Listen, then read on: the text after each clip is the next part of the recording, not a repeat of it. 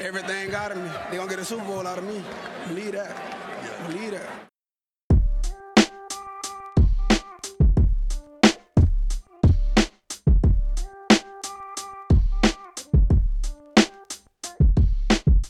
Willkommen zu Talk Like a Raven, dem Podcast rund um die Baltimore Ravens. Von und mit Malte und Benno. Ja, moin und herzlich willkommen zur 40. Folge. Ist die 40, oder? Ja, tatsächlich die 40. 40. Folge. Wahnsinn. 40. Folge dieses Sinn. wunderbaren kleinen Podcasts. Wie immer mit dabei ist der liebe Benno. Moin, Benno. Ja, Grüße. 40. Sind wir auch schon bald. Ja, ja. In großen Schritten geht's doch zu. Ja, lassen wir das lieber, dieses Thema. es ist mal wieder äh, soweit. Wir haben gewonnen. Wir stehen 3 und 1. Wir haben die Denver Broncos aus dem Stadion gefegt. Ähm, bevor wir aber in dieses Spiel gehen, würde ich sagen, starten wir erstmal ins erste Segment. Die Ravens News.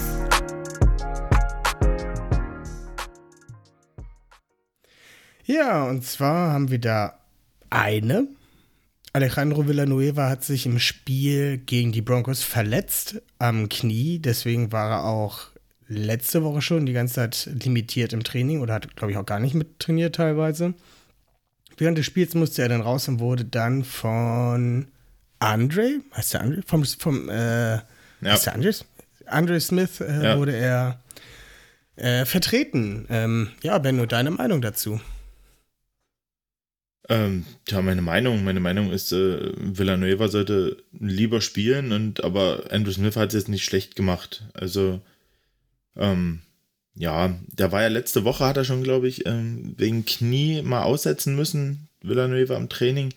Und Harbour meinte nach dem Spiel, dass es wohl das gleiche wäre, also die gleiche Verletzung wäre, dass es ähm, nichts Ernstes sei und er quasi ersetzt wurde durch Smith, ähm, um da wahrscheinlich nicht noch mehr zu riskieren. Ja, dann hoffen wir mal das Beste, dass er äh, nächste Woche dann fit ist. Ja, hat er noch- eine lange Woche zum, hat er noch eine lange, hat er eine lange Woche zum Ausruhen, zum Auskurieren und dann. Leider ja, leider ja. Die Footballgötter sind meinem Schlaf nicht gerade gnädig in letzter Zeit. Ich bin auch ein bisschen kaputt von gestern. Also ich kann das nicht mehr, dieses lange Wachbleiben und dann am nächsten Tag um 5 Uhr aufstehen und zur Arbeit. Also ich war Tja. f- wie ein Schatten meiner selbst bei der Arbeit. Hm. Aber naja, ich hab's Ja, geschafft. musst du- ja. Musst du dir halt für montags immer mal einen Tag Urlaub reinschreiben, wenn es Nachtspiele sind oder so. Naja, also Entschuldigen Sie, Jahr, Chef, ich nehme meinen Urlaub nicht am Stück, sondern immer nur montags oder dienstags, wenn die Ravens nachts spielen. Hätte er wahrscheinlich sogar Verständnis für, aber muss ja nur nicht unbedingt sein. nee, muss nicht. Hast du noch irgendeine News? Ähm, ja, eine News, na, wenig News. Ähm, News, was das Spiel angeht, war interessant vielleicht, dass ähm, Tyson Williams ähm, ein healthy Scratch war, dass er quasi gesund war, aber dass er nicht gedressed war. Ähm, dass Ja, quasi die drei. Das hätte ich jetzt aber im nächsten Segment angesprochen. Also hättest du jetzt ins nächste Segment reingehauen? Ja, klar. dann, ja, dann starten wir das halt gleich. in, dann hauen wir das ins nächste. Ravens Game Day Review. Ja, wie gesagt, gewonnen gegen die Denver Broncos mit 23 zu 7. Tut mir leid, dass ich dich gerade so unterbrochen habe, aber ich wollte das jetzt so Ja, das nächste Mal, nächstes Mal machst du das bitte besser, ja. Da laberst du nicht noch rein, da knallst du einfach den Jingle rein, so BAM! Review. Ja, ist ja gut. Wie gesagt, ich bin heute nicht ganz auf der Höhe. Ja, Ich meine Finger sind da etwas schneller.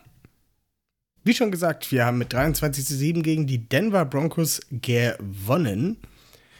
Äh, alles in allem nicht unbedingt ein schönes Spiel, aber ein Sieg auf jeden Fall. Und ich würde sagen, da kannst du direkt mal mit deinem, äh, mit deiner in Anführungszeichen News starten. ja, in Anführungszeichen News, also Tyson Williams war nicht gedressed für das Spiel, der war inactive, weil der Coaching-Staff gesagt hat, okay, wir wollen mal die drei alten Running Backs testen. also die drei Veterans testen, die sie im äh, Kader haben. Livion Bell war für das Spiel das erste Mal gedressed für die Ravens. Und natürlich Latavius Murray und Devontae Freeman. Genau. Ich kann mir War da halt auch ganz gut vorstellen, dass sie halt gesagt haben, okay, Tyson Williams hat Probleme in Pass Pro, also in Pass Protection. Ja. Und Latavius Murray und Le'Veon Bell sind beide gute Pass Protector. Also ja. so gut wie ein Running Back halt sein kann. Dass sie dann doch halt ein bisschen Respekt hatten vor einem Von Miller und auch mit im Hinterkopf, dass ein Alejandro Villanueva, naja, geschwächt ins Spiel geht. Könnte ich mir halt auch vorstellen. Weil, so, ganz ehrlich, ich glaube nicht, naja, dann nehmen wir mal einen Running Back raus und äh, ja, dann testen wir mal die anderen bei einem Ligaspiel. Also, das kann ich mir halt einfach nicht vorstellen. Ja. Naja, ich denke, die werden schon im Training gesehen haben, ähm, die Leistung, wie Livion Bell sich natürlich auch entwickelt hat. Der hatte ja nur keine, keine Off-Season-Vorbereitung ähm, mit dem Team, der hatte kein Training Camp. Da musste sich ja auch erstmal einiges ähm, ja, aufgeholt werden und der ist sicher auch nicht noch immer nicht äh, ansatzweise bei 100 Prozent, äh, was die Offense angeht und überhaupt. Aber wie du sagst, ähm, er bietet natürlich eine erfahrene und gute Alternative fürs Pestblocking und man hat auch gesehen, dass Latavius Murray und Livion Bell sich die Snaps so relativ untereinander aufgeteilt haben. Devontae Freeman hatte nur sechs Offense-Snaps, Livion Bell 20 und äh, Latavius Murray 45. Genau. Ja. Livion Bell war nicht spektakulär im Run. Ne, also vier Carries für elf Yards der längste vier Yard. Das hat Freeman mit seinem einen gemacht. ähm, ja, da konnten wir jetzt, glaube ich, noch nicht so viel, äh, noch nicht so viel sehen. Latavius Murray natürlich mit 18 Versuchen 59 Yards und natürlich den Touchdown. Ähm, aber man muss sagen, die Denver Defense hat, äh, die Front hat wirklich den Lauf, darauf haben sie sich wirklich eingeschossen, haben sie den Lauf gut verteidigt. Da war echt nicht viel zu holen. Ne? Ähm, auch Lamar Jackson nur mit äh, sieben Carries für 28 Yards. Das ist boah, überraschend äh, entspannt für seine Verhältnisse, aber vielleicht auch nicht so schlimm, dass er sich mal ein bisschen schont. Ähm, nach seinen Rückenproblemen letzte Woche. Ja, und man hat das auch gesehen, dass die Broncos halt die Linebacker relativ nah rangezogen haben. Es kam unglaublich viel Druck. Und ähm, ja, das ist auch aufgegangen. Aber zum Glück äh, haben die Ravens gestern andere Wege gefunden, das dann für sich zu nutzen in der Offense. Genau, da gehen wir doch gleich mal weiter, äh, wie du es gerade schon angeteasert hast. Lauf wurde in Anführungszeichen weggenommen. Ich, ich, benutze das heute zu oft. Der Lauf wurde uns eher verhältnismäßig weggenommen. Und da dachte sich Lamar, ach, scheiß doch was drauf. Dann werfe ich halt mal für über 300 Yards und siehe da, hat funktioniert. 304 Passing Yards, 22 von 37 Passversuchen angebracht. Ein Touchdown, keine Interception. Und es hätte auch letzte Woche schon so ausgesehen, wenn wir nicht diese drei Drops von Marquise Brown hatten. Der wiederum ist diese Woche, äh, ja, es war sein Bounce-Back-Spiel mit diesem unfassbaren Catch, den er da in der Endzone gemacht hat, über 49 Yards. Ja, es war 49 Yards und der, der Pass an sich war äh, über 60 Yards in der Luft von Lamar. Das ist ähm, ja der zweitweiteste Pass, den ein Quarterback diese Saison geworfen hat. Und der längste Pass, den äh, Lamar selber jemals angebracht hat. In der NFL. In der NFL. Ja. Ja. Also Marquis also Brown hat mir wieder sehr gut gefallen auf jeden Fall. Ja, hat er auch ja, hat, hat sich hat gezeigt, dass es jetzt kein, kein, äh, kein nicht nachhängt, das Spiel von letzter Woche. Ja, also es war so, wie sie es auch die Woche über immer kommuniziert haben. Hat sich drüber geärgert, wollte es abstellen, wollte zeigen, dass es nicht, ähm, nicht zur Regel wird. Und von daher ähm, war ich auch sehr zufrieden. Und ja, Malte, du kannst ja jetzt gleich nochmal, wenn wir schon beim Passspiel sind, äh, kannst du natürlich jetzt auch gleich mal äh, unseren Leading, äh, also einen unserer Leading Receiver diese Woche auch von den Targets und von den Catches her mit erwähnen, der vielleicht sein Breakout-Game hatte. Vielleicht. wir wissen natürlich alle, über wen wir hier sprechen. Ich weiß noch nicht, wie ich es mache. Ich schmeiße das jetzt einfach mal so rein. Ich, ich, Im Vorgespräch habe ich schon zu Benno gesagt, ich überrasche ihn heute etwas. Und äh, wir bringen auch mal was Neues rein. Und zwar äh, kann jeder von uns pro Woche einmal den Player of the Game verteilen. Und das mache ich hiermit direkt. Egal, irgendwann wirfst du das einfach rein, wer dein Player of the Game war. Für mich war es diese Woche, ohne Frage, James Breakout Prochet. Der zweite. der hat geil gespielt. Also, ich habe mit Benno während des Spiels, wie immer, natürlich ordentlich whatsappt. Und ich, ich schrieb da nur, ey, warum bringt er denn nicht mal, keine Ahnung, die kurzen Pässe auf Prochet? Der fängt hier sicher, macht vielleicht noch ein, zwei Yards dazu und du hast einen First Down. Zwei Plays später hat er den Ball bekommen. Und ab dann hat er gefühlt in jedem Drive wichtige Bälle bekommen und sie dann halt auch gefangen. Und das war echt stark. Also ich, ich hoffe, ich hoffe, er kann jetzt an diese Leistung von, von, von gestern oder von letzter Nacht anknüpfen und darauf aufbauen. Ich meine, der wird niemals ein, okay, sag niemals nie, aber der wird wohl nie ein Number One Receiver, der dir 1500 Yards irgendwie in der Saison aufs Board zaubert. Aber das ist halt wirklich so ein Receiver, der extrem sichere Hände hat, den du bei, du, du brauchst bei Third Down 6, 7 Yards, lass den ins Land laufen oder, ähm, keine Ahnung, eine Comeback-Route auf, auf 7 Yards. Der fängt dir den Ball, dreht sich um, fällt noch für ein Yard nach vorne und genau dafür ist der Junge echt gemacht.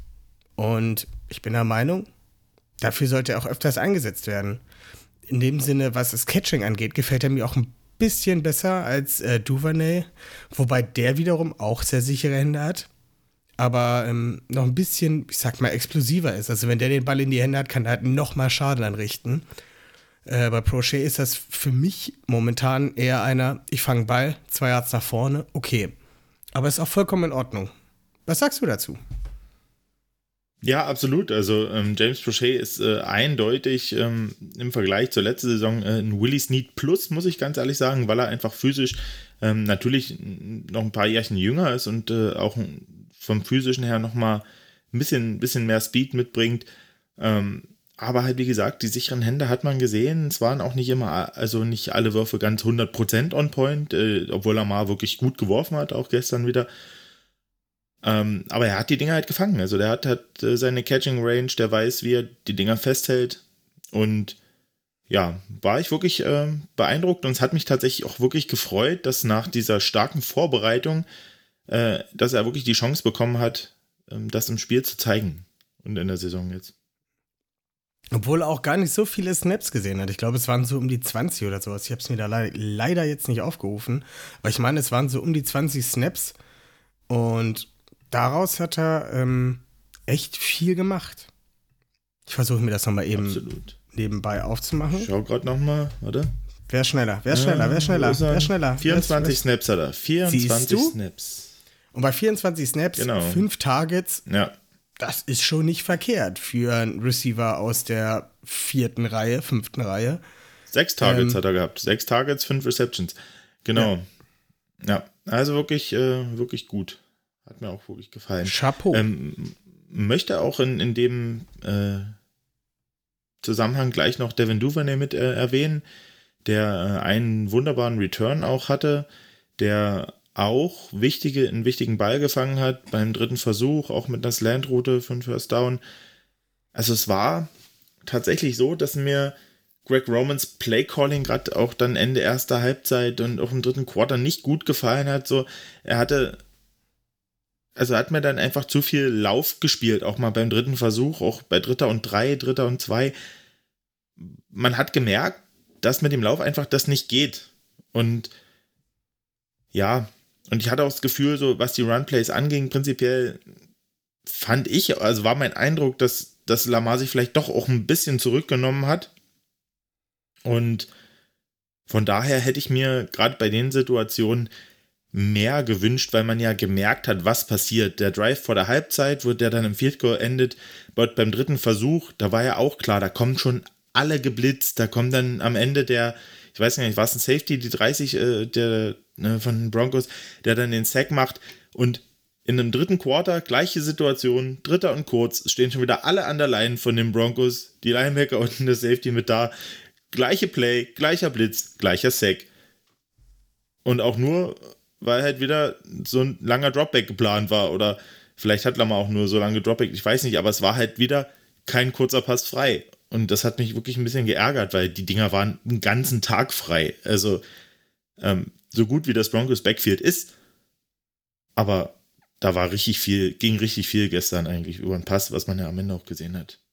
Ich habe auch immer so ein bisschen das Gefühl, als ob ähm, es bei Greg Roman nur schwarz oder weiß gibt. Also entweder hast du das Gefühl, okay, ich will jetzt gar nicht mehr äh, laufen, jetzt passe ich nur noch, oder ich muss jetzt unbedingt in diesem Lauf festhalten. Also, ich weiß nicht, ihm fehlt ja immer so manchmal die, die gute Mischung dabei halt, ne? Also, es ist gefühlt, du siehst Dritter und Drei, ja, okay, der wird laufen. Also hat er zumindest ähm, Ende der ersten Halbzeit gemacht. Ich dachte mir so, oh Mann, es funktioniert doch nicht. Und, oder ja. First Down, Lauf, zwei Yards. Zweiter, zweiter Versuch, äh, keine Ahnung, Pass, nicht angekommen. Ja, scheiße, bist wieder bei Dritter und Lang. Und es war halt einfach so, ich meine, ich, ich, ich sehe mir nicht so in dem Sinne das Tape an, wie es eine andere Mannschaft macht, aber sogar ich merke, dass er da seine, ja, immer, seinen immer wiederkehrenden Ablauf hat bei seinen Plays, ne? Also, es ist, glaube ich, nicht schwer ja. für, für gegnerische Defenses zu erraten, was als nächstes kommt. Und das finde ich halt so ein mhm. bisschen mhm. schwierig ja, zumindest so seine Tendenzen sind halt oft relativ gleich. Ja, also da würde ich mir wirklich äh, für die Zukunft noch ein bisschen mehr Kreativität wünschen, weil es ist ja möglich. Mittlerweile muss man ja sagen, selbst durch äh, trotz dezimierter äh, Waffen rund um Lamar teilweise sind ja die Fähigkeiten da und die Spieler sind da, die es äh, auf, den Platz, auf den Platz bringen können, was, ähm, was man machen kann, die Vielseitigkeit.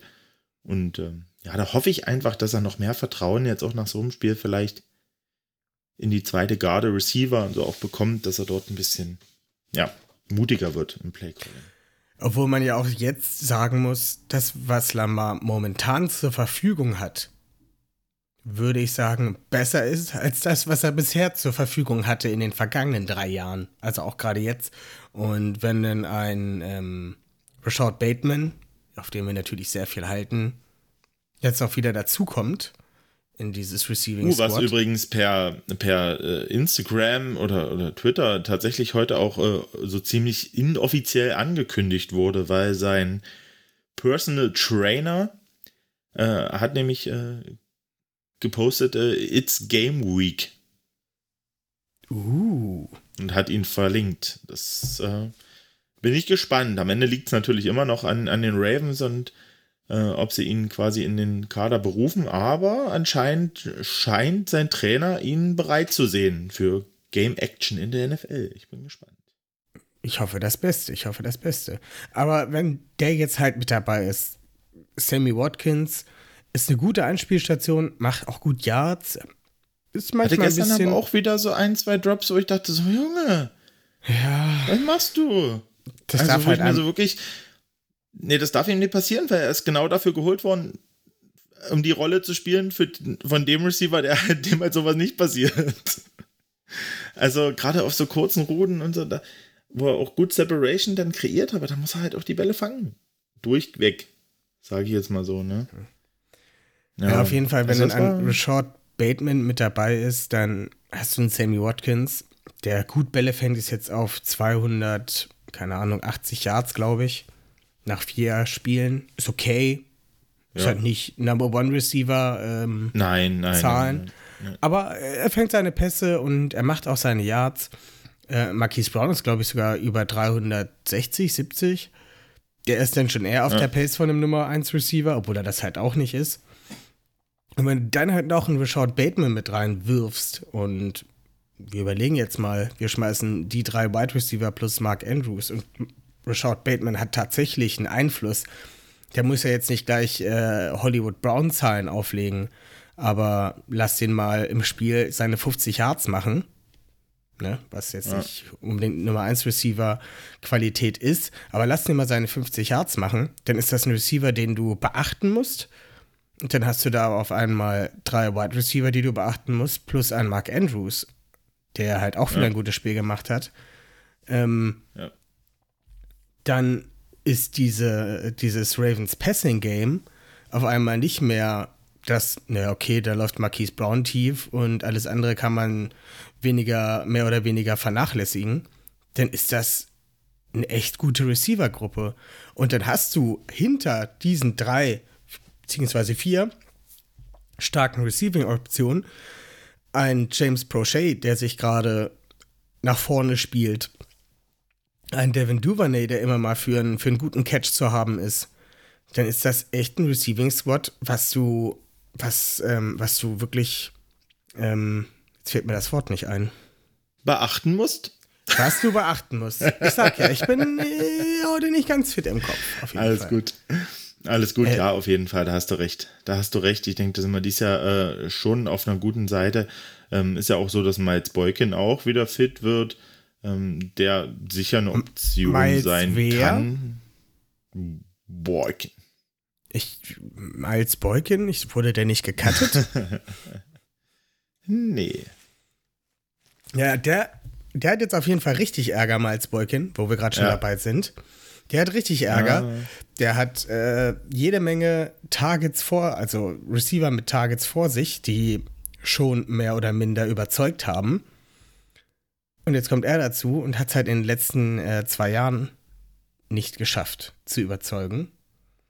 Der sollte auf, jeden- muss auf jeden Fall auf seinen, auf seinen Platz muss er aufpassen, ne? sonst ist er Ja. aber ganz flott ist der getradet. Auf jeden Fall. Das wird auch nochmal interessant. Genau.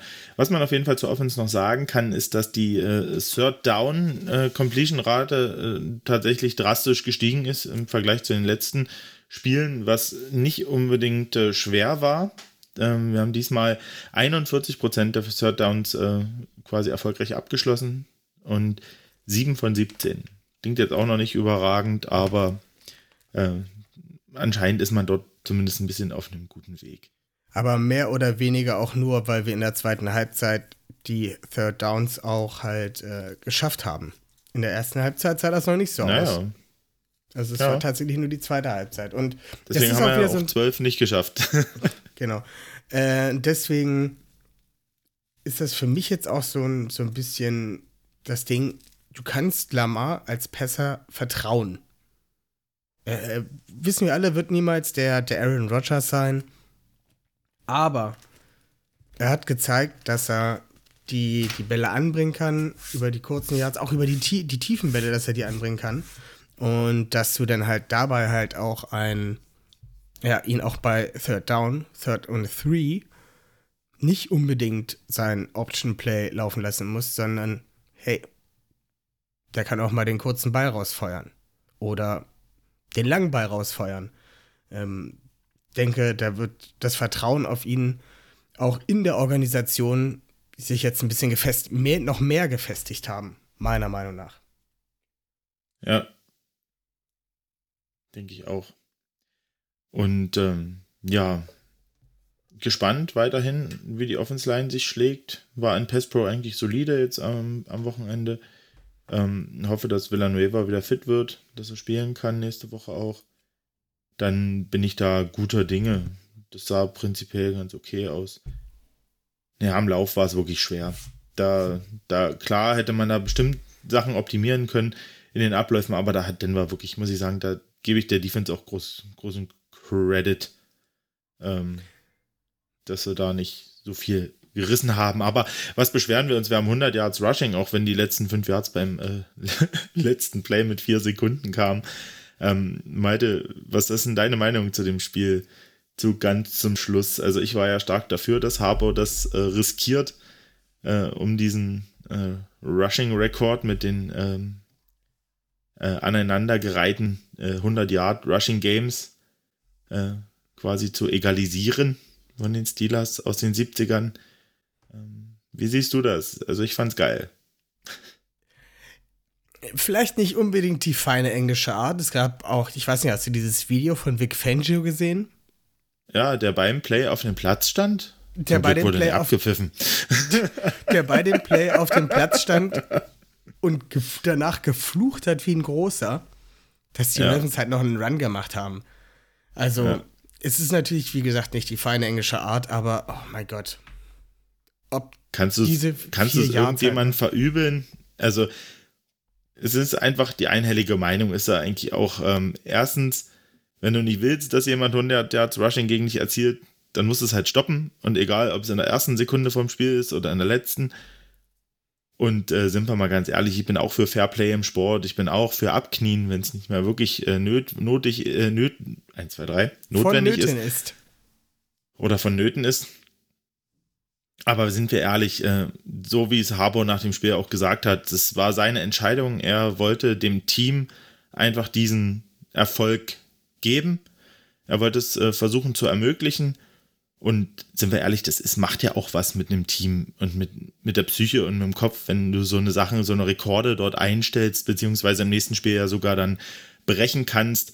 Also, das sind so die kleinen Sachen, die dich vielleicht so durch so eine Saison bringen und die dir vielleicht den, den gewissen Extraschub äh, im Team geben und den Spielern die extra Motivation noch, äh, um erfolgreich zu sein. Und da würde ich ihm keinen Vorwurf machen, also in keinster Form. Auf jeden Fall. Du hast es gerade schon gesagt für das nächste Spiel. Abschließend möchte ich aber noch sagen, ich finde, dass wir schon mittlerweile eine doppelte Bedrohung sind. Ne? Also man hat es jetzt in den letzten zwei Spielen gemerkt, die Box wurde zugestellt. Ähm, gegen die Lions war es noch ein bisschen holprig. Beziehungsweise gab es die Drops von ähm, Marquise Brown. Aber wir können halt auch werfen. 300 Yards geworfen. Wenn sie dann anfangen, den Pass zu ähm, verteidigen, müssen sie die Box wieder ein bisschen weiter öffnen. Und dann können wir wieder laufen. Also da bahnt ja. sich was an, sage ich nur. Ein Sturm kommt auf Mr. Wayne. um da noch mal ein kleines Filmzitat ja. einzubringen. Gut, so. aber äh, ähm, hast du noch was Offense, dazu abschließen? Na, Offense, denke ich, haben wir jetzt gut äh, haben wir jetzt abgeschlossen. Ähm, ein paar Worte zur Defense müssen wir schon noch verlieren. Also es war eine solide, sehr solide Defense-Leistung. Wir hatten in dem Spiel 5-6, glaube ich. Ähm, hier Thais Bowser mit zweien. Äh, auch ähm, unser Lieblings-Rookie oder für Away auch mit einem Sack, glaube ja, ich. Genau, und, und Justin, Justin Madubike. Madubike hatte noch einen. Ja, und der andere Justin. Und der andere Justin, Justin Houston, genau. Also der, der Pass Rush war gut, es kam von allen Seiten auch Druck. Ähm, hat man gesehen, klar, Denver's Offense Line war wie schon letzte Woche in unserer Folge angesagt, wirklich dezimiert. Glasgow und, und äh, Risner haben gefehlt. Aber es war schon, da waren schon geile Sachen dabei. Also auch der, der Away-Sack ähm, also war das, das, war das der Sack oder war das das Ding, was sie abgewiffen haben? Also einmal, da gibt es noch ein Video, wo der wirklich in einem Affenzahn dort um den Tackle rumkommt. Und ich glaube nicht, dass, äh, dass äh, Teddy Bridgewater wusste, wie ihm geschah. Also. Das war der Sack. Der arme Kerl. Hast du dieses Video ja. gesehen, was irgendwie aus dieser, ich sag's mal, äh, Spielerperspektive irgendwie so von der Sideline mehr oder weniger gedreht wurde oder gefilmt wurde? wo du halt dieses, siehst, wie dieses Play ist und auf einmal kommt und da Owe von der Seite reingeschossen und flügt den Kerl in einem Affenzahn um. Nee, das habe ich nicht also, gesehen, musst du mir das, noch mal, musst du mir noch mal zukommen lassen. Wahnsinn, Wahnsinn. Falls du es findest. Das, äh, ja. folgst du Odafe bei Instagram? Oh, das weiß ich nicht. Ich habe ihn bei Twitter, folge ich ihm auf jeden Fall. Du solltest es auf jeden Fall bei Instagram machen, Sagst weil du, jedes Mal. Bei Insta, bei Insta ist er Okay. Genau. Äh, wenn der nämlich ein Play macht, dann äh, teilt der das immer und immer wieder, egal wer das postet. Er hat dann irgendwie 30, 40, okay, ist übertrieben, 20, 20 Stories halt ähm, mit dem Play, was er halt gemacht hat. Das teilt er dann alles immer wieder. Also man kann es sich gleich mehrfach angucken. Auf jeden Fall Ja. kannst du dir das da ansehen und es ist mega krass. Also du hast halt nur so einen, so einen kleinen Bildausschnitt, halt wie so ein Instagram-Story-Nummer ist. Und jetzt siehst du halt auf einmal, wie er da von der Seite auf, diese, auf Teddy Bridgewater drauf rauscht. Sieht halt noch mal viel, viel schneller aus, als es von der, ähm, von der normalen Broadcasting-Kabine oben aussieht. Ja. Wahnsinn. Aber wir hatten zwar gut Pressure, aber Tackeln ist immer noch nicht unser Ding. Naja, also ich sag mal, in der ersten Halbzeit hatte ich wirklich Muffen, gerade bei diesem einen Run von ähm, äh, Javonte Williams, ja. Äh, das war schon, pff, also da hingen sie alle dran wie ein Schluck Wasser. Auch mal ein Humphrey, der da irgendwie dann auf Biegen und Brechen, so sehr ich das ja an ihm liebe, dass er immer auf den Ball geht, aber der da auf Biegen und Brechen den Ball irgendwie rauskriegen will, statt einfach mal den Typen zu Fall zu bringen und dann irgendwie 20 Yards dahinterher geschleift wird, wirklich wie so ein Kartoffelsack hinten dran. Also, pff, da, da ist mir schon ein bisschen anders geworden. Wir dachte ich, Mann, das kann ja nicht sein. Können die nicht irgendwann, die hatten doch jetzt extra noch ein Padded Practice zum Tackeln üben. Ähm, aber es hat sich dann tatsächlich äh, ein bisschen gegeben und ja, da war ich dann auch ganz, ganz glücklich. Das war auch so mehr oder weniger der das Tackeln okay war. Mehr oder weniger der einzige Drive, wo wir ein bisschen geschwächelt haben. Ansonsten haben wir den Pass auch richtig gut verteidigt. Am Ende standen ähm, 108. Nee, irgendwas ist hier falsch. Doch, am Ende standen dann insgesamt 148 positive Passing Yards, abzüglich 6. Ähm, Ja, das wird uns wieder, denke ich mal, ein bisschen hochziehen äh, von unserem 32. in Passing Yards zugelassen. Ähm, das war stark. Das war einfach stark. Also ein, ein Cortland Sutton, der ja die Nummer 1, sage ich mal, bei denen ist, wurde bei 47 Yards gehalten. Ein Tim Patrick bei 39 Yards und Noah Fent ähm, bei 46 Yards was aber höchstwahrscheinlich auch unserem äh, Backup Safety vielleicht ein bisschen zu Schulden kommt. Äh, ja, ansonsten war das ähm, echt eine brettstarke Leistung von den, von den DBs. Aber wie Ja. gesagt, wenn wir das, das Tackle nicht hinkriegen, dann ähm, kann das auch mal ganz schnell ins Auge gehen, wie wir bei dem Run von Javonte Williams gesehen haben, dass er einfach mal für 31 Yards dann mit Marlon Humphrey auf dem Rücken durch unsere Defense rauscht und keiner den halt zu Fall bringt oder den zu fassen kriegt. Wahnsinn.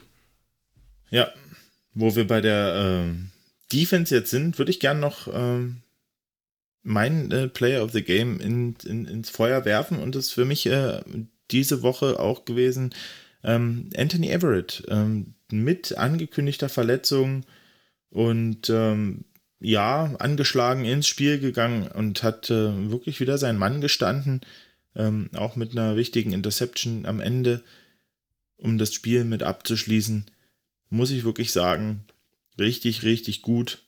Hat mir wirklich gut gefallen. Auch noch eine Pass Deflection war eigentlich auch immer am Mann mit dran. Ähm, also, Markus Peters fehlt sicher.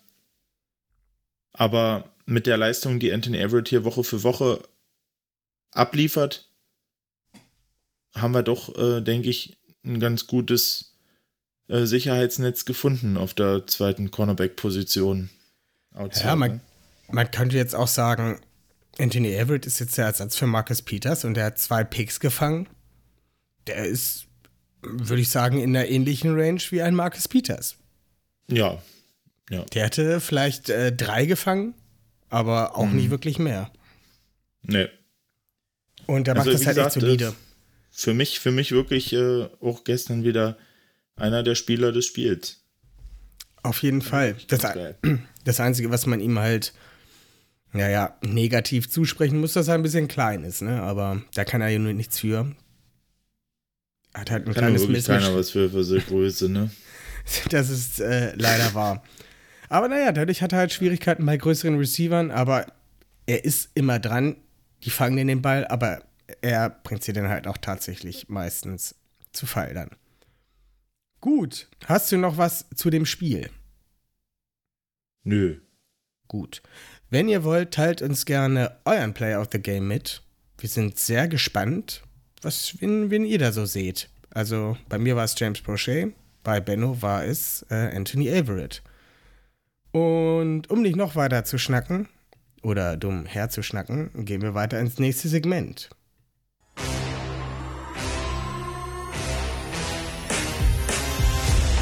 Ravens Game Day Preview. Und zwar spielen wir sehr zum Leidwesen meines Schlafes äh, am Dienstagmorgen um 2.15 Uhr gegen die Indiana Indianapolis Colts. Indianapolis. Indianapolis. Mann. Wie gesagt, ich bin sehr müde und nicht gut drauf. Die Indianapolis Colts stehen 1 und 3, hatten bisher einen ziemlich schwierigen Schedule. In Woche 1 mit den Seahawks, in Woche 2 mit den Rams und in Woche 3 mit den Titans. Äh, Titans. Ähm, den Tennessee Titans. das ist ein ganz schwerer Tag heute. Ähm, haben jetzt letzte Woche gegen auch die ähm, sehr verletzungsgeplagten Dolphins gewonnen, die mit ihrem Backup-Quarterback Jacoby Brissett spielen mussten. Ähm, ihren ersten Sieg eingefahren. Ähm, ja. Sag mir doch erstmal deine Meinung zu den Colts und deren bisherigen Saison. Naja, die Colts, hä? 1 zu 3. Ähm, sicher ein bisschen schlechter, als sich die Colts-Fans vielleicht gewünscht hätten, aber vielleicht doch irgendwo auch, ähm, sage ich jetzt mal, vielleicht auch ein doch ein halbwegs realistischer, realistisches Standing. Ähm, gegen die Miami Defense war es allerdings für mich schon Entschuldigung, äh, war es für mich allerdings schon ein, äh, ein solides Spiel der, der Colts Offense, ja. Also Wentz mit äh, zwei Touchdowns ohne Interception, 24 ähm, von 32 äh, Pässen angebracht. Äh, Jonathan Taylor, denke ich, mit seinem Breakout-Game dieses Jahr. Der war ja bis jetzt noch nicht so ein großer Faktor die letzten Wochen. Äh, hat jetzt über 100 Yards Rushing abgeliefert. Ja, also ähm, die Offense, ja, die ist auch sehr breit gefächert. Die haben natürlich jetzt auch keinen wirklichen Star-Receiver. Da verteilt sich die Bälle auch sehr auf Tidans, auf, ähm, auf die paar Receiver, die da sind. Michael Pittman, Zach Pascal, Paris Campbell, das sind ähm, ja okay, solide Receiver, aber es ist jetzt keiner, der jetzt so raussticht, ne? wo du sagst, so, oh, den musst du jetzt da, musst du jetzt unbedingt Humphrey drauf ansetzen, dass der den 1 zu 1 nimmt weil das ist einfach der Go-To-Guy und die krasse Waffe, die die haben, ist nicht so. Ja, ähm, ist halt sehr breit gefächert. Da muss die, aber ich denke, das kommt unser Defense auch entgegen, ja, weil, weil wir äh, auch in der Breite da gut aufgestellt sind. Ein ähm, bisschen Offense-Line geplagt sind die Colts. Ähm, Eric Fischer ähm, ist seit letzter Woche active für die. Ähm, den hatten sie ja gesigned in der Offseason. Der ist jetzt doch anscheinend ein bisschen schneller fit geworden als erwartet nach seiner schweren Verletzung. Ähm, Quentin Nelson ist auf äh, Injured Reserve, der Star Guard der Colts. Ähm, da müssen sie doch ein bisschen was ähm, auffangen. Und ja, wird auf jeden Fall spannend, sage ich jetzt mal so. Ist auch kein Team, was du mal so im Vorbeigehen äh, schlägst. Mal so wegmachst. Gut, ähm, wie jede Woche habe ich ein paar Key-Matchups rausgeschrieben. Und weil du schon so mit der Offense begonnen hast, der Colts, fangen wir doch einfach mal mit unseren äh, Defense-Matchups an. Und er war dein Spieler der Woche. Ich habe mir Anthony Averett gegen Zach Pascal aufgeschrieben als Matchup to watch der nominell als Nummer 2, denke ich mal, gerade steht. Wenn man sich auch das PFF-Rating anguckt, äh, ist da 88. von 108 Wide Receivern. Ähm, Michael Pittman ist da, denke ich mal, unangefochten die Nummer 1. Wird da von Marlon Humphrey gut aus dem Spiel genommen werden, hoffe ich zumindest. Von daher wird dann ein Anthony Averett sich mit Leuten wie äh, Paris Campbell und Zach Pascal begnügen müssen. Ähm, ja Und naja, ich persönlich denke da auf jeden Fall, dass ähm, der, der Anthony Everett da auf jeden Fall mithalten kann, wenn nicht sogar die beiden Wide Receiver durchaus dominieren kann, weil das sind jetzt halt auch nicht unbedingt die ähm, physischen Kracher. Ne? Wie es zum Beispiel ein Michael Pittman ist, der halt mhm. halt sehr groß ist. Da werden sich, denke ich mal, auch die Colts das eine oder andere Matchup zurechtlegen, dass äh, ein Pittman gegen Anthony Everett auflaufen muss. Ähm, ja, wie siehst du das? Ja, also ich glaube auch, dass unsere DBs und äh, vor allem auch Anthony Everett da zum Beispiel gegen Zach Pascal dort durchaus mithalten können. Also wenn er die Leistung abruft, die er jetzt in den letzten Wochen geliefert hat, ähm, sollte er da ein gutes Spiel machen können. Ähm, Carson Wentz hatte ja auch diese ja, Verletzung an beiden Knöcheln äh, aus der vorletzten Woche, wo es ja, wo ja keiner so richtig ähm, ähm, wusste, wie das nun steht und wo er auch lange äh, questionable war, der ist nicht so mobil, wie er es gerne wäre. Das merkt man auch an seinem Spiel. Der hat das ganz gut gemacht jetzt äh, gestern gegen die Dolphins. Aber das ist natürlich schon auch ein Nachteil, wo unser Pass Rush dann auch angreifen kann. Hoffe ich. Genau, und ähm, was man da auch gleich direkt dazu sagen, wie du schon vorher gesagt hast, ist da die O-Line ziemlich angeschlagen. Eric Fischer ist ja jetzt gerade dazugekommen, gerade aus einer Verletzung. Wir kennen das selber bei uns von Ronnie Stanley. Der ist auch wieder gekommen, war nicht zu 100% fit. Ich würde jetzt nicht sagen Katastrophe, aber das war äußerst äh, bedürftig, was er, was er da abge, abgerufen hat. Und wenn du dann halt einen QB hast, der nicht so mobil ist, wie es normalerweise ist, um halt ein Play zu extenden, wird das schon sehr schwierig um da, ich bin jetzt nicht direkt auf ein Carson Wentz Matchup eingegangen, aber ich habe äh, Calais Campbell gegen Jonathan Taylor habe ich mir rausgesucht. ähm, ja, das wäre sozusagen mein Matchup to watch.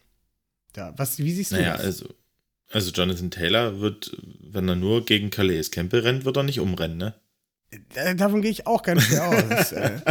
Äh. Man muss auch dazu sagen, dass Calais Campbell nicht gerade der, der Typ ist, der die super Stats auflegt, aber bei PFF äh, unter Left Ends als oder als D-Liner als Nummer 4 gerankt ist. Obwohl er jetzt halt nicht mit Sex und Tackle for Loss um sich wirft. Aber der ist halt äußerst solide. Äh, was heißt äußerst solide? da geht nichts dran vorbei. Ne? Also der Typ ist eine Wand. Ja. Und ja. wie du gerade sagtest, Jonathan Taylor, Breakout Game. Und naja, jetzt haben die halt eine dezimierte Line. Und wenn du dann einen Runstopper wie ein Brandon Williams und einen Calais Campbell in der Line hast, dann hat es halt auch ein Jonathan Taylor schwer, da dran vorbeizukommen. Ja, also da gehe ich auch von aus. Also ich denke, unsere Defense hat schon alle äh, Bauteile, um da ähm, alle auch Vorteile zu haben gegen die Colts Offense, ja, um die in Schach zu halten. Von daher ähm, muss ich sagen, was wen, auf wen ich besonders gucken werde bei den Colts und wer für mich bei denen auch immer, gerade in solchen Spielen gegen sehr solide Defenses wie gegen die Ravens, äh, denke ich, ein Problem darstellen könnte, weil das ist eher ein Mismatch, wo ich auch gerade mit der mangelnden Tackling-Fähigkeit mancher Linebacker bei uns ähm, ein bisschen Euge, äh, ist Nieheim Heinz. Das ist der Backup Running Back der Colts. Das ist der Running Back, der meistens bei Third Down draufsteht, der auf jeden Fall der stärkste Running Back ist, was Pass Catching angeht und Yards after Catch angeht.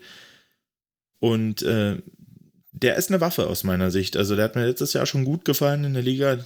Der hatte letzte Woche auch ein richtig krasses Spiel wo er ordentlich äh, Pass-Yards gesammelt hat und auch gescored hat. Also, ich finde, das ist so ein, das ist so ein, so ein Spieler, auf den sollte, sollte auch die Ravens Defense ähm, achten und da sollte auch das Coaching-Staff gucken, dass sie, dass sie da immer äh, alle Eventualitäten mit einbeziehen.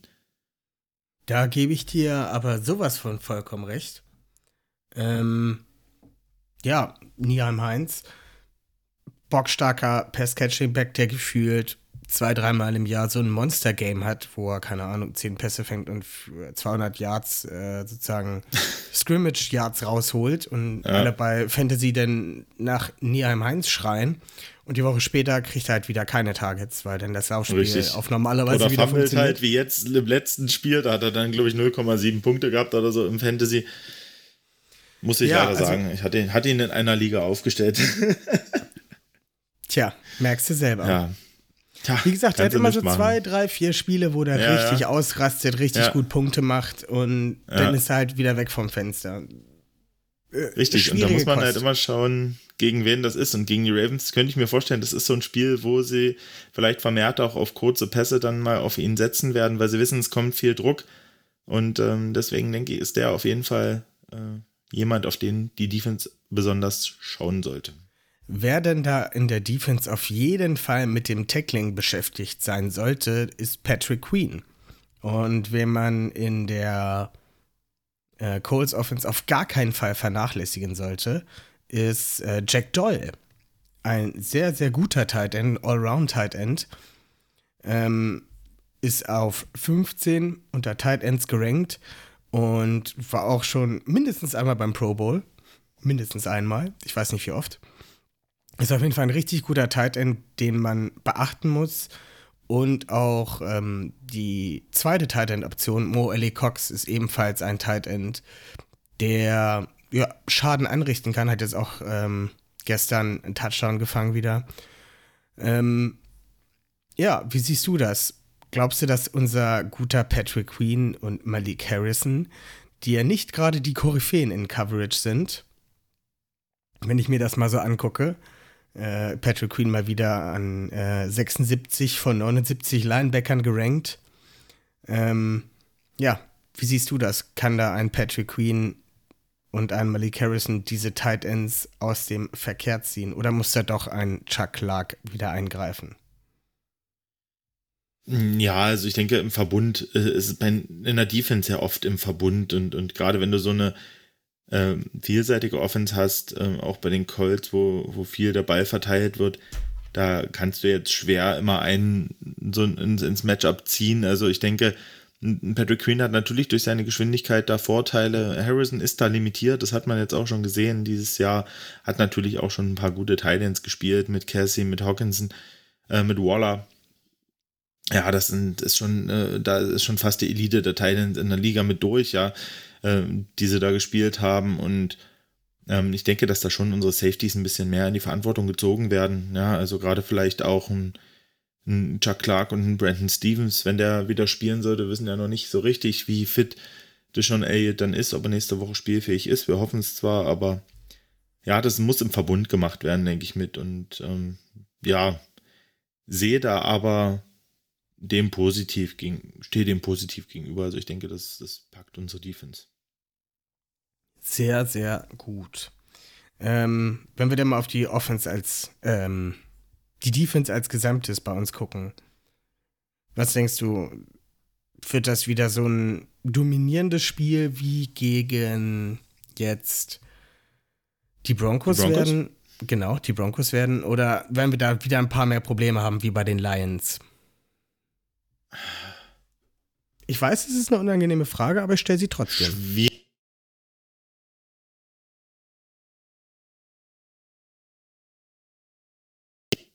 Es könnte auf beides hinauslaufen, weil ich denke, ein großer Faktor ist da auch Carson Wentz. Das ist einfach, der ist einfach auch eine Wundertüte, weil eben nicht richtig fit und du weißt nie, welchen Carson Wentz kriegst du jetzt die Woche, kriegst du jetzt den, der dir drei Picks wirft oder kriegst du jetzt den, der halt jetzt 300 Yards und drei Touchdowns auflegt. Ja, weil er halt ähm, dann doch irgendwie die Passfenster trifft und, äh, und gute Entscheidungen trifft. Ähm, boah, ich denke, das ist ein, ist ein Faktor. Also in erster Linie denke ich der Pass Rush. Wenn der Pass Rush Druck macht, dann, dann kriegt Wentz Probleme. Das ist einfach, der ist da nicht, nicht gut, einfach die letzten Jahre schon. Also ich bin ja auch Eagles Sim.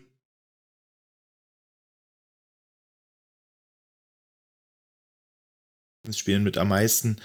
Und ähm, ja, das war einfach nicht gut. Also da hat er schon schlechte O-Line gehabt und, und unter Druck viele schlechte Entscheidungen getroffen, getroffen. Und ich denke, wenn man da ansetzt mit den Ravens, wenn man viel Druck macht, dann äh, kann man ihn da auch zu Fehlern zwingen.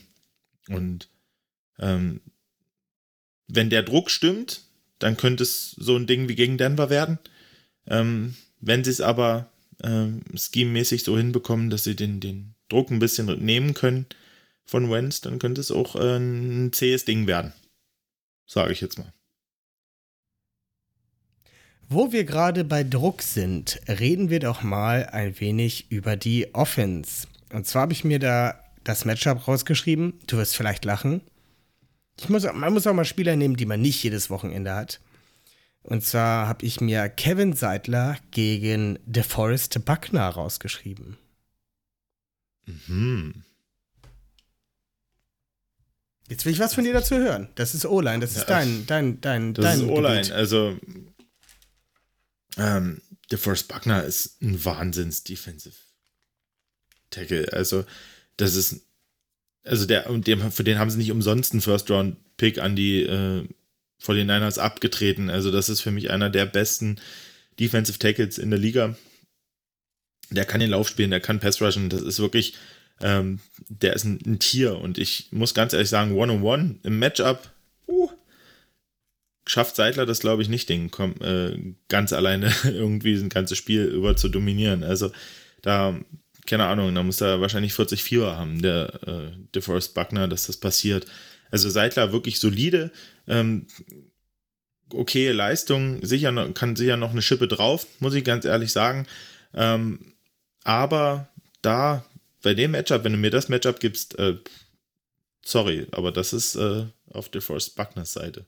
Naja, vielleicht bekommt er dabei auch noch Hilfe vom viertbestgerankten Center der Liga, der Bradley Boseman heißt.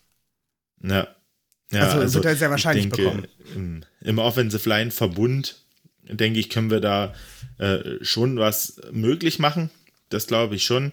Ähm, äh, geht ja auch dann immer ein bisschen um Spielzüge, um Game Plans und Play Designs. Das, äh, da wird Roman sich, denke ich, die Woche schon nochmal Gedanken machen, wie er das am besten angeht gegen die Colts Defense Line.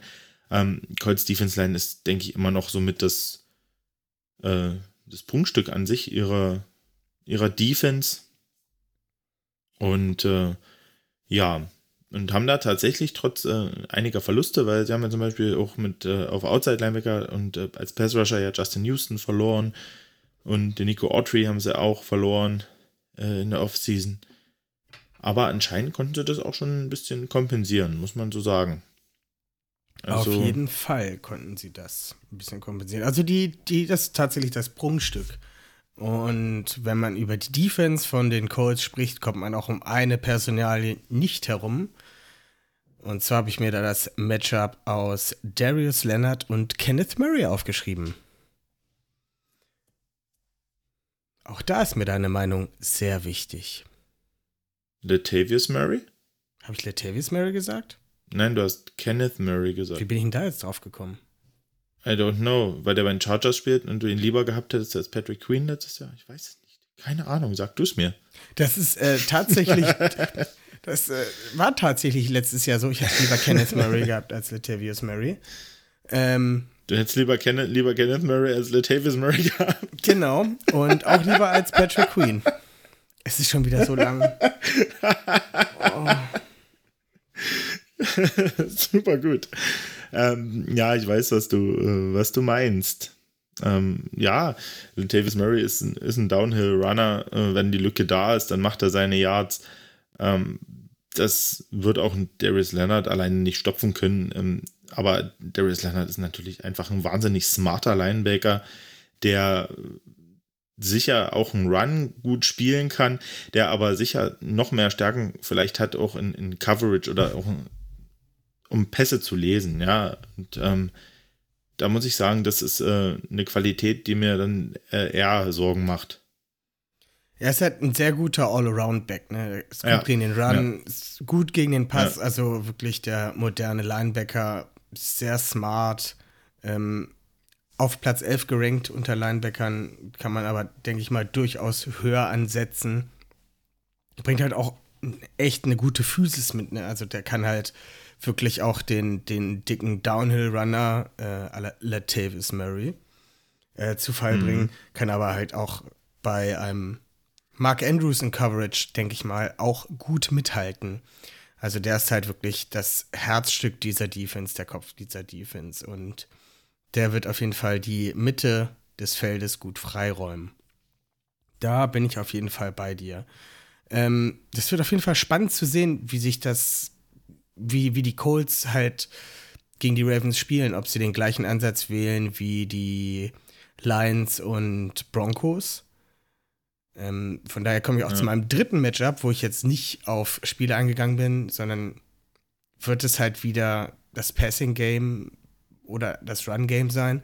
Aber als äh, Matchup habe ich mir rausgesucht, das Passing Game gegen die Secondary der Colts, weil die sieht momentan noch nicht ganz so fit aus.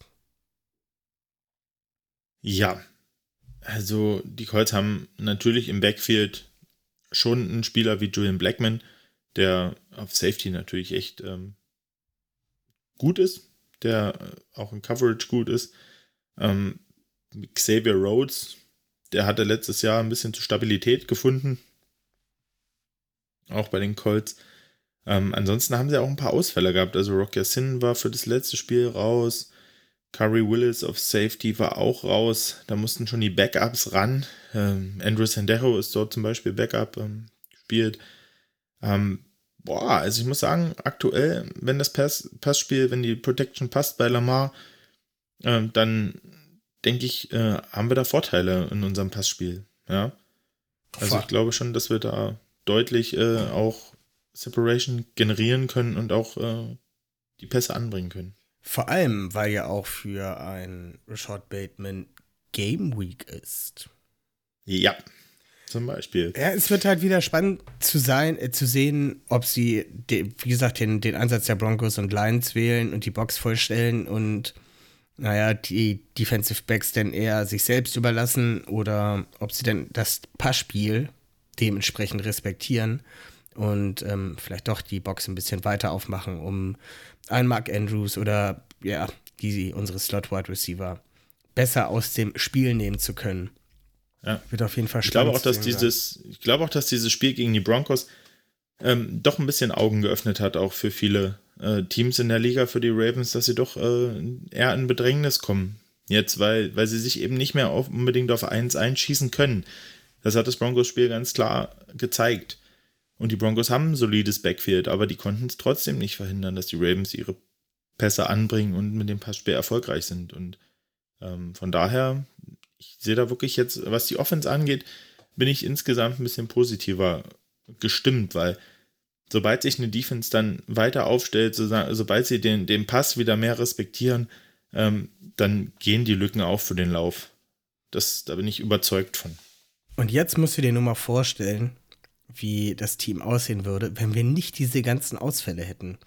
Wenn ein Rashad Bateman seit Woche 1 da gewesen wäre, wenn Gus Edwards und J.K. Dobbins da gewesen wären, wenn ein Nick Boyle fit wäre, der natürlich fürs Blocking im Run-Game sehr wichtig ist, wenn Ronnie Stanley fit wäre, wenn Villanueva auf Right Tackle nicht so schlecht wäre. Also wir wären jetzt, wir wären jetzt nicht fertig, Malte, wenn du jetzt nicht aufhörst mit aufzählen. Und wenn wir dann noch einen, ja, einen, guten Tackler wie LJ Ford ja, hätten. Ja, ja, klar, das sind alles Spieler, die wir vermissen. Ähm, aber ich will mir das ehrlich gesagt gar nicht vorstellen, weil ich will mir lieber vorstellen, dass die Spieler, die jetzt fit sind, die da sind, dass die noch ihre Schritte nach vorne machen, dass die ihre Leistung noch stabilisieren und, und besser werden. Und wie es dann wird, das stelle ich mir eigentlich lieber vor, muss ich ganz ehrlich sagen, aktuell. Und ja, und das stimmt mich eigentlich schon auch gegen die Colts positiv, dass wir da was reißen können. Ich meine, wir spielen jetzt vier Spiele äh, am Stück zu Hause. Ja, da muss was gehen. Ohne Frage. Ohne Frage. Auf jeden Fall. Ja, ich wäre soweit durch. Ja. Ähm, also nicht nur geistig und mental, sondern auch mit meinen äh, Matchups. Möchtest du noch eine Prediction ja. loswerden? Ach. So aus der nee. kalten. Oh. Aus der kalten. Aus der kalten. Aus der kalten eine Prediction. Boah, ich weiß nicht. Ich sag, äh, Odafe Owe, nächstes Spiel wieder mit mindestens einem Sack. Fair. Ich sag, Marquis Brown wieder mal über 100 Yards. Naja. Naja, dies Jahr, diese Woche war er schon wieder nah dran. Eben. Ja. Gut, und ähm, wenn das so ist, Benno, du hast wie immer das vorletzte Wort. Ja, ähm, vielen Dank wieder fürs Zuhören. Ähm, hoffen wir, euch hat die Folge auch die Woche wieder gefallen. Ähm, wir freuen uns, wenn ihr uns äh, auch weiterempfehlt und, äh, und, und weiter auch hört und dran bleibt. Die Saison ist lang und wir versuchen immer zeitnah auch alles ähm, ja, für euch zusammenzufassen und auch immer nach den Spieltagen direkt dann auch die Folgen zu bringen. Ich denke, das gelingt uns ganz gut. Und es macht unglaublich viel Spaß, weil man endlich wieder drin ist und endlich so wieder so viel gibt, was man sagen kann. Ich würde noch kurz raushauen, interessante ähm, äh, Division-Stats gerade. Bengals, Browns und Ravens mit 3-1, muss ich sagen, krass. Und Pittsburgh mit 1 zu 3. Wer hätte das gedacht vor der Saison, dass es ganz so krass wird und dass die Bengals vor allem mit 3-1 dort stehen? Ähm, wird auf jeden Fall richtig spannendes, spannendes Jahr, die Division Games. Da freue ich mich schon massiv drauf. Äh, Spiele. Ähm, es wird richtig geil. Also ähm, bleibt dran und äh, wir hören uns nächste Woche. Genau, folgt uns auf Twitter, Instagram, Facebook, liked uns, ähm, schreibt einen Kommentar, wie auch immer. Vor allem schreibt uns gerne, wer euer Spieler der Woche war. Das interessiert uns brennend. Und ansonsten wünsche ich euch viel Spaß bei dem kommenden Spiel und wir hören uns nächste Woche. Tschüss. Tschüssing.